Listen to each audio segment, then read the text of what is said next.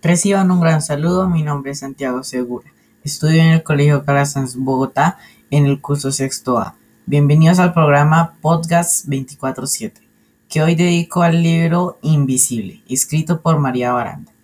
Algunos datos biográficos de la autora de este divertido libro son los siguientes. Nació en la Ciudad de México en 1962. Vive en Cuernavaca, Morelos desde 1995. Tiene un esposo y dos hijas. Ha recibido premios como Castillo de la Lectura, Barco de Vapor y el Filig. Hace poesía publicada en varios países. Espero que a través de nuestro programa de hoy puedas descubrir la emocionante y divertida vida de Pascual Griff.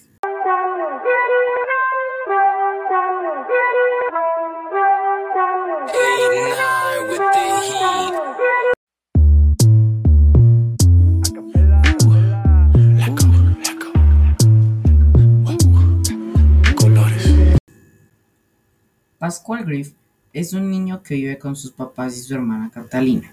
Tiene dos amigos muy cercanos, Gervasio y Bulmaro. Un día, Pascual empezó a desaparecer, ya que nadie le ponía atención y solo quería desaparecer.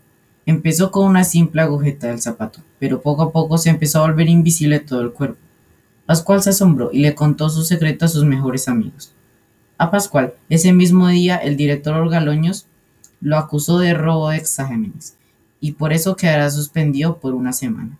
Él se sorprendió mucho, al igual que su familia, ya que él no lo hizo y tenía que encontrar al verdadero culpable del robo.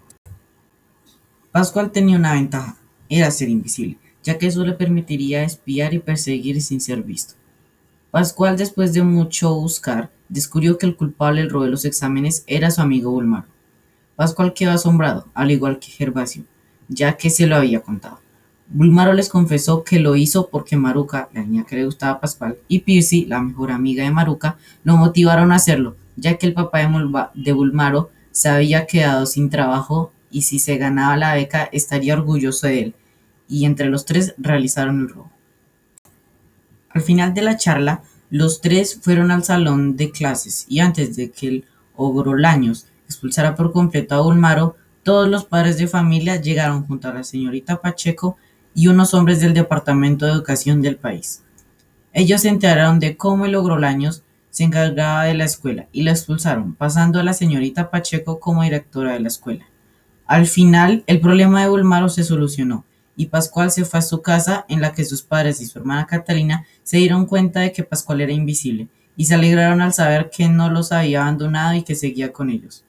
Al final de todo, Pascual se volvió visible y él, junto a su hermana sus mejores amigos, Maruca y Piercy, se convirtieron en los mejores amigos y siguieron su vida con grandes aventuras. Colores.